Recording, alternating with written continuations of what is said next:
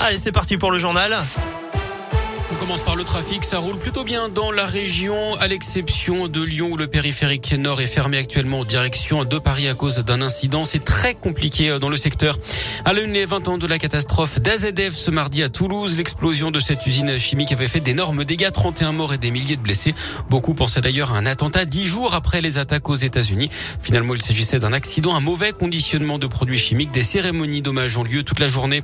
13 ans de réclusion criminelle, c'est la peine retenue contre l'homme accusé d'avoir tué à Sali Alici en août 2018 avant de l'enterrer dans le jardin de sa maison à Argis dans l'Ain. Décision hier de la cour d'assises d'après le progrès. Des perturbations dans les transports en commun à Saint-Etienne aujourd'hui. La ligne M1 entre Bellevue et Firminy est interrompue. Les agents de la Stas exercent leur droit de retrait. Même chose pour la ligne 70 et la ligne S1. Un bus aurait été victime d'incivilité hier d'après le progrès au niveau du Chaumont-Feugerolles. Il aurait été touché par un tir. Il n'y a pas eu de blessés mais une vitre a été endommagée. Des faits du même genre auraient déjà eu lieu le week-end dernier. Deux moines interpellés près de Lyon. Ces deux hommes sont soupçonnés d'avoir voulu mettre le feu à des antennes relais à Saint-Forgeux et à Oncy. Ils ont été arrêtés la semaine dernière. Ils s'en étaient déjà pris à une armoire électrique. Ils ont reconnu les faits en les justifiant par la dangerosité de la 5G pour la santé. Les deux suspects sont des catholiques intégristes issus d'une communauté de Villiers-Morgon dans le Beaujolais. Une information judiciaire a été ouverte. Le responsable de leur communauté parle d'une erreur de jeunesse alors que les suspects sont âgés de 39 et 40 ans.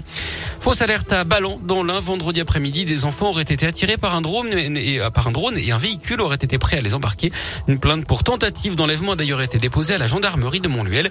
Il s'agissait en fait d'une société qui tournait un film de présentation et les enfants auraient suivi l'engin par curiosité. C'est ce que dit la mairie qui dément donc toute tentative d'enlèvement.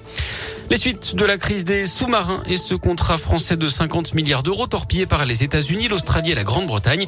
La présidente de la Commission européenne a pris la défense de la frontière en jugeant inacceptable la manière dont elle avait été traitée. Joe Biden, le président américain, doit s'entretenir dans les prochains jours avec Emmanuel Macron. En attendant, un conseil de défense est prévu aujourd'hui à l'Elysée.